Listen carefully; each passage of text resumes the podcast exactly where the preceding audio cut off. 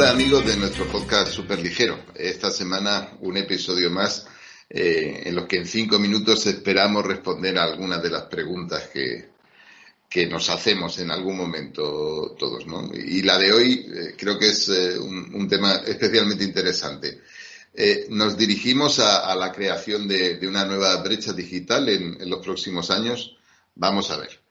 En España, en, en, este momento, tenemos buenas redes 4G y buenas redes de fibra. De hecho, pues eh, ya hemos visto ranking y estamos eh, situados eh, pues a la altura ¿no? de nuestros pares europeos, ¿no? las economías grandes de la Unión Europea más el, el Reino, el Reino Unido. Podemos dar un vistazo a algunas de las, de las cifras de, que, por ejemplo, nos ofrece P3, ULAU, y vemos que estamos obteniendo valores para la velocidad de descarga móvil en las ciudades y, en los eh, pueblos que no son muy diferentes. En ambos casos, pues pueden llegar a rondar eh, los, los, los 80 megabits por, por segundo, que para una red 4G pues son cifras eh, francamente, francamente buenas. Y si miramos en, en las redes fijas, podemos, por ejemplo, mirar los, los eh, resultados que publica en PERF y vemos que, eh, la velocidad media de las redes fijas españolas eh, de descarga otra vez pues puede estar rondando fácilmente los 150 o los 140 megabits por segundo. 130 si recordáis las, los datos de, de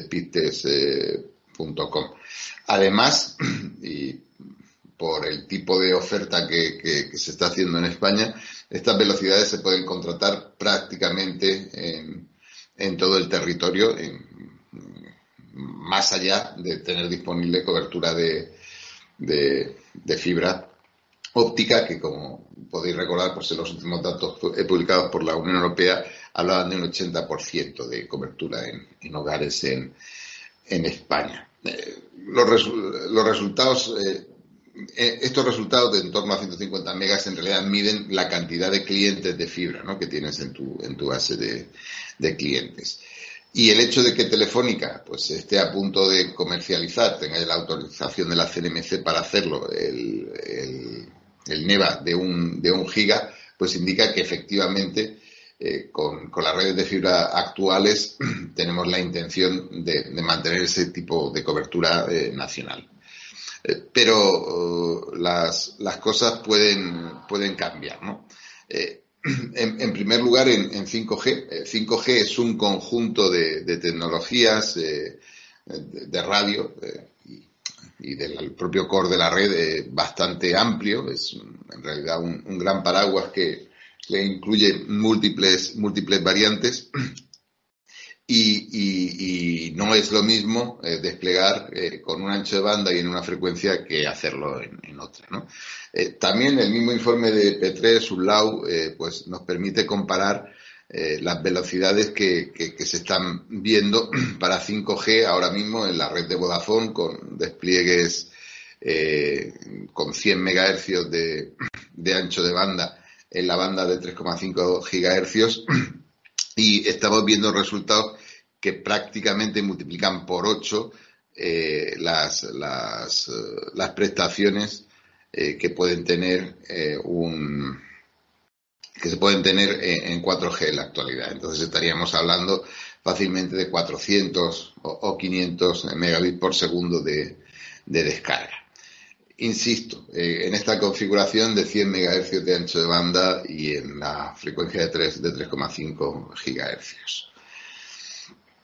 Eh, si miramos eh, qué está pasando en otros países para hacernos una idea de, a qué velocidades eh, medias se puede llegar con, el impacto de, nuevas tecnologías como el, el XGS PON o, 10G PON, como se está empezando a usar este claim de marca, como marketing en, Francia, por ejemplo, pues vemos velocidades promedio que superan o, se acercan mucho a los 400 megabits por segundo de, de velocidad máxima de descarga. Es decir, multiplican por tres o, por cuatro ¿no? las velocidades eh, medias que estábamos mencionando en la, en la, en la actualidad para, para España. Así que eh, la pregunta es si todos vamos a poder dar, dar ese salto, ¿no? Eh, lo más eh, probable es que los despliegues iniciales en zonas no urbanas o, no en grandes ciudades con 5G se hagan usando canales de 10 MHz y en la banda de, y en la banda de, de 700, ¿no? que ha sido recientemente liberada y que se va a concursar en los próximos meses aquí en España, va a salir a, subasta. O bien, pues como ya estamos viendo, despliegues en bandas de 10 MHz en 1900 o, 2100 MHz eh, usando eh, técnicas como DSS. Mm, las velocidades que se obtienen con, estas configuraciones no son las que hemos visto antes, ¿no? Pues por ejemplo, para tener una referencia también del mundo real, los datos que nos da OpenSignal eh, para, para el despliegue de, 5G de T-Mobile en Estados Unidos, en la banda de, 600 MHz, pues hablan de aproximadamente 50 eh, megabits por segundo ¿no? de, velocidad de, descarga. Algo muy en línea eh, con lo que eh, ya hemos visto para las redes 4G aquí en España, pero muy lejos de multiplicar por 8 esas velocidades que estamos diciendo.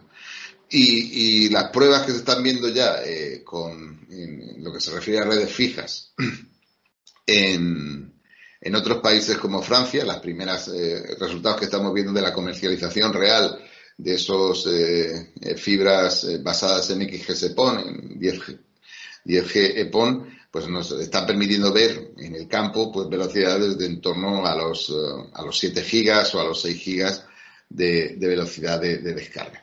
Y aquí el impacto no es tanto en la fibra, que no existe ninguno, como en el equipamiento que hay que poner la central que te atiende, que hay impactos moderados, ¿no? Desde el upgrade de, alguna tarjeta, pues hasta el cambio completo, ¿no? De la OLT o del bastidor, eh, eso es dependiente, pero sobre todo encontramos un, gran cuello de botella, ¿no? En, en ampliar la conectividad de esas centrales, pues para mantener extremo a extremo estas velocidades que son efectivamente altísimas, ¿no?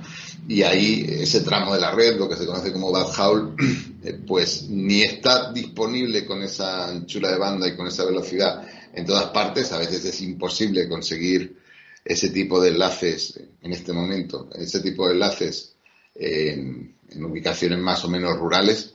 Y por supuesto el, precio al que en la actualidad pues se están pagando esas capacidades eh, pues, pues eh, hace eh, complejísimo ¿no? pues, que se den los business case que permitan hacer estos, estos despliegues. Así que tenemos una nueva tecnología que es capaz de multiplicar por 8, por 10 nuestras velocidades de acceso a, la red, pero parece mm, que va a ser difícil que logremos hacer un despliegue tan homogéneo como el que, del que disponemos hasta, hasta el momento. De hecho, es muy probable que ambos tipos de tecnologías se desplieguen en, las ciudades en los, próximos años. Y eh, de esta manera, recapitulando ya, estaríamos hablando de, diferencias de velocidad entre ciudades y pueblos de entre por 8 y por 10. Son brechas en prestaciones evidentemente mucho más altas de las que existen en la, actualidad. Además, eh, si insistimos en en expresar nuestros objetivos como sociedad en términos de cobertura y no en términos de capacidad, pues estas brechas eh, tienen la pinta de venir a, quedarse a quedarse con nosotros durante, durante, muchos, durante muchos años. No es suficiente decir cobertura de fibra o decir cobertura 5G, eh, parecería que hay que dar un, un paso más allá. Porque eh, la cuestión, el problema al que debemos responder no es si estas velocidades tan altas de las que estamos hablando eh, son realmente necesarias para eh, las aplicaciones que tenemos hoy, hoy en día, o si, digamos que en las zonas rurales o, no en las grandes ciudades sería posible hacer lo que ya hacemos hoy con, con, las velocidades de las que ya de las que ya disponemos, sino que de alguna forma estaríamos aislando a una buena parte de España, a la España rural, de esta nueva cultura de la hiperconectividad, la, hipervelocidad, que va a ser la que encuentre un sentido, la que pueda realmente dar el salto y hacer esa transformación que andamos buscando, esa digitalización, eh, la que va a hacer que se encuentren esas aplicaciones que, le darán sentido ¿no? a, esta, a esta nueva capacidad. Y, desde luego, si no está disponible en el campo, ya podemos apostar a que una buena parte de España no formará parte ¿no? de, ese, de esa exploración, ¿no? de esa nueva cultura de la eh, hiperconectividad. Y hasta aquí lo que os quería contar eh, hoy. Eh, muchas gracias por escucharnos y nos hablamos la semana que viene. Gracias, hasta luego.